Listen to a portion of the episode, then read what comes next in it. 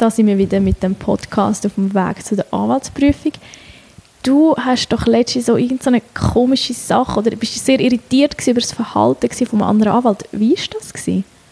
Ah, das hast du wahrscheinlich nicht recht mitbekommen. Nein, im Homeoffice ist es noch schwierig. Ja. Da kommst du nur die Hälfte mit über. Ja, vor allem, man kann dann, ja, das war ganz speziell. Gewesen. Ich habe ein, ein, ein Mandat übernommen, wo einer wegen einem relativ geringen Delikt fast acht oder über acht Monate in Haft war. Ich bin den besuchen und habe die Unterschrift bekommen und die Vollmacht und habe das Mandat übernommen und habe das dem Voranwalt angezeigt und der hat, ist dann am gleichen Tag, wo ich es ihm angezeigt habe, ist er ins Gefängnis, hat er quasi vor der Tür so lange blöd da, bis man gesagt hat, gut, kannst rein.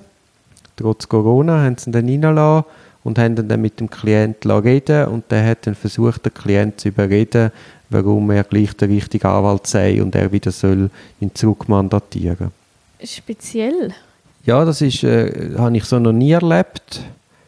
Er hat dann auch die Familie massiv bearbeitet und hat auch am Obergericht, da sind mehrere Beschwerden gelaufen, hat er dann mitteilt, dass er dann durchaus weiter der Anwalt sei und er wieder mandatiert worden sei vom Klient.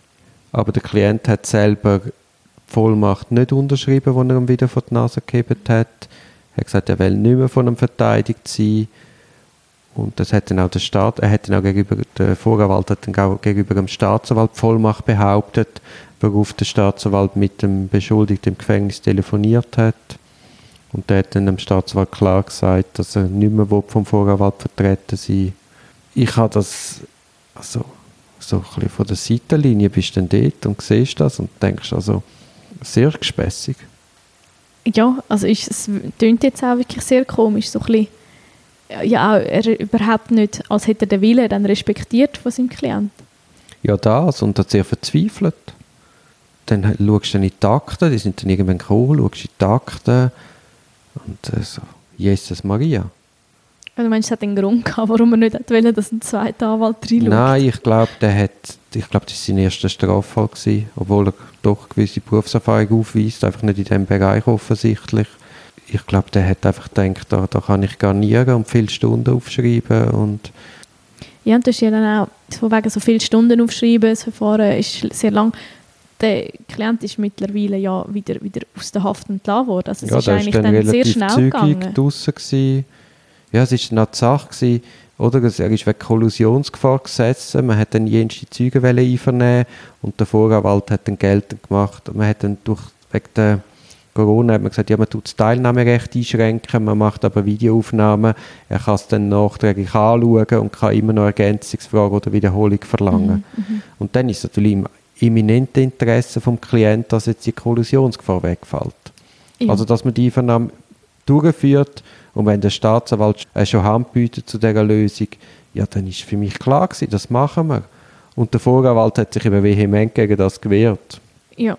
Jetzt kann man sagen, gut, Teilnahmerecht ist ganz wichtig. Es ist ganz wichtig, dass der dort hinten drin sitzt. Also ich muss sagen, von diesen sieben Zeugen, die man gehört hat, ist bei einem Zeugen wichtig dass er drin sitzt und bei den anderen sechs ist er mehr im Seitenwagen. Also ist einfach das Interesse gewesen, dass die sechs durchgeführt und bei dem, was wichtig ist, habe ich dann geschaut, dass er dabei sitzen kann. Ja. Und entsprechend ist er entlassen worden. Und dann hat man ihn für die, für die einen Züge, hat gerade noch mit ihm können Einvernahmen machen und dann hat man das relativ schlank können erledigen, respektive das Verfahren ist nicht erledigt, aber er konnte entlassen werden. Und ich weiß jetzt nicht, hat der Vorwalt, Vorwalt vor allem an sich denkt, ich weiß das nicht, hat er einfach zu wenig Erfahrung, aber einen gewissen Berufsstolz muss man so oder anders haben. Also dann derart um Mandat betteln und ins Gefängnis gehen und eigentlich dürfte man ihn ja gar nicht mehr reinlassen, weil in dem Moment, wo, wo ein anderer Anwalt reinkommt und sagt, hey, ich bin der neue Verteidiger, mhm. hat er auch gar keine Besuchsbewilligung mehr. Ja, also, es, es klingt wirklich sehr straub, so das Ganze, wie es ja. abgelaufen ist.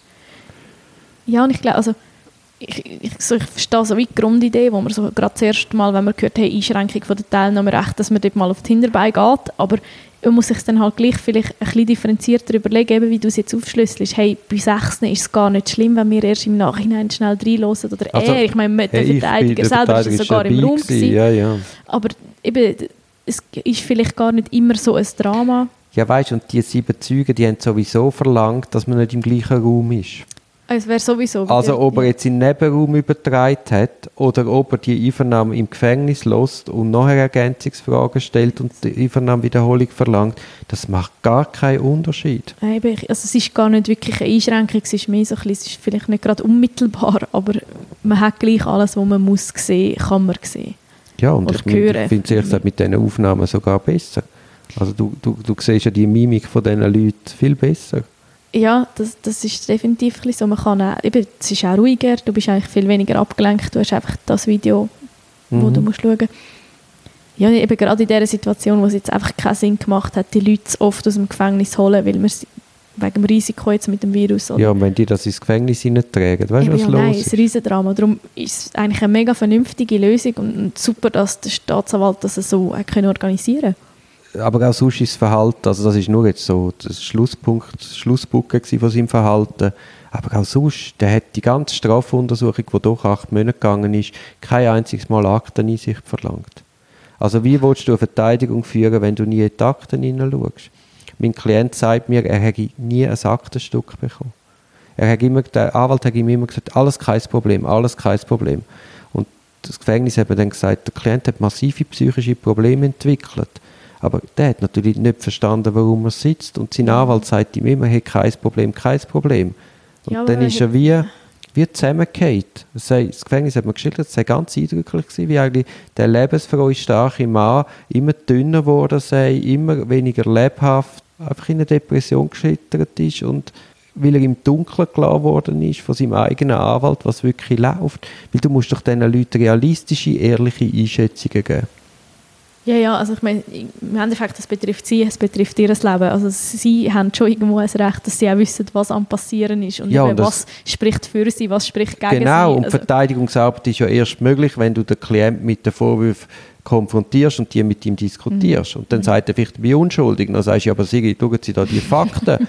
und dann kann er sie erklären oder nicht, oder, oder? Ja, ja, nein, es, es ist so ein bisschen ein Austausch und der ist, glaube ich, auch mega wichtig. Eben, ja, das ist harte Arbeit, das ist, Arbeit das ist ganz harte Arbeit, interne Arbeit, die man leisten muss. Aber wenn man ohne Akteneinsicht und mit nur erzählen, es ist alles kein Problem, meint, man kann eine effektive Verteidigung führen, also eigentlich müsste man den melden. Ja, also das tut mir jetzt wirklich auch sehr irritierend. Also ich frage mich nur schon, warum wir dann jemanden geht besuchen. Also ja, ja, aber eben die, die Klienten sind einfach ihren Verteidiger ausgeliefert und es gibt viel Gute, es gibt aber auch schwarze Schafe, wie überall in jedem mhm. Job. Und das Schlimme ist einfach, wenn du dann selber wie nicht verstehst. Ja, und auch, ich glaube, das ist wirklich, du kommst in ein Strafverfahren rein, vielleicht als Person, die vorher noch nie Berührungen gehabt Ja, natürlich, so der ist nicht vorbestraft. Und wie willst du dann wissen, weißt du, wie, wie sieht effektive Arbeit aus? Was ist ein guter Anwalt? Wie finde ich einen anderen Anwalt? Kann ich meinen Anwalt wechseln? Ich glaube, das sind so Sachen, wo man das weiß also Ja, und dann kommt noch dazu, dass der Anwalt natürlich immer sagt, ja, der Staatsanwalt ist ganz ein Unmöglicher, mhm. oder? Dann kannst du noch die Schuld leicht abschieben ja, du gehst, die Grundidee ist ja, hey, der ist auf meiner Seite, also du vertraust dieser Person, glaube schon grundsätzlich eher mal, gerade noch ja, wenn du ein gemeinsames Feindbild kannst entwickeln Aber das ist zu einfach. Aber es hat noch oft, dass man so Schützengräben bildet. Aber ich finde, bei dir ist jetzt, bei, bei den Rechtler ist das noch viel stärker. Weißt, die Klienten sind dort die absoluten Ausnahmesituationen und dann kommst und dann der Gegenanwalt ist des Teufels und die Leute sind eh emotional in einer Ausnahmesituation, glauben das noch ring und am Schluss hast du eine völlig banale Scheidung und es brennt lichterloh. Und liegt einfach daran, dass, dass, dass, dass statt die Leute oben abholst und zur Ruhe gemahnst und rationale Argumente anführst, wird emotional unterführt und das ist... Nein, es ist nicht der Sinn von der Sache, das ist, ist schade eigentlich, eben gerade wenn eine Sache relativ einfach und schlank erledigt werden Ja, und das führt dann auch zu einem schlechten Ruf von unserer Berufsgattung. Ja, zu Recht, oder? Ja, ja, aber eben, es ist, es ist, es ist halt, glaube ich, eine Ausnahme von der Anwälte, schafft so. Und es ist natürlich lukrativ, so zu arbeiten, weil wenn du unterführst, gibt es ein riesiges Verfahren, es explodiert und entsprechend ist die Arbeit mehr da. Ja, also ich, ich, ich hoffe jetzt nicht, dass viele Leute so denken und das oder dem nach handeln. Darum. Ja, aber der Anwalt, den ich da erwähnt habe, mein Voranwalt in diesem Strafverfahren, der hat mehrere Beschwerden geschrieben. Okay, also Haftbeschwerden? ja, alles, Beschwerde gegen alles. aber wie er das ohne Akte, ich weiß, die Beschwerde mir nicht zu Gemüt führt, aber wie der ohne Akteneinsicht die Beschwerde können führen. Also ich meine, eben, also einfach irgendetwas. Ja, also, und das hat natürlich massive Kosten verursacht und ist ja klar, du unterliegst.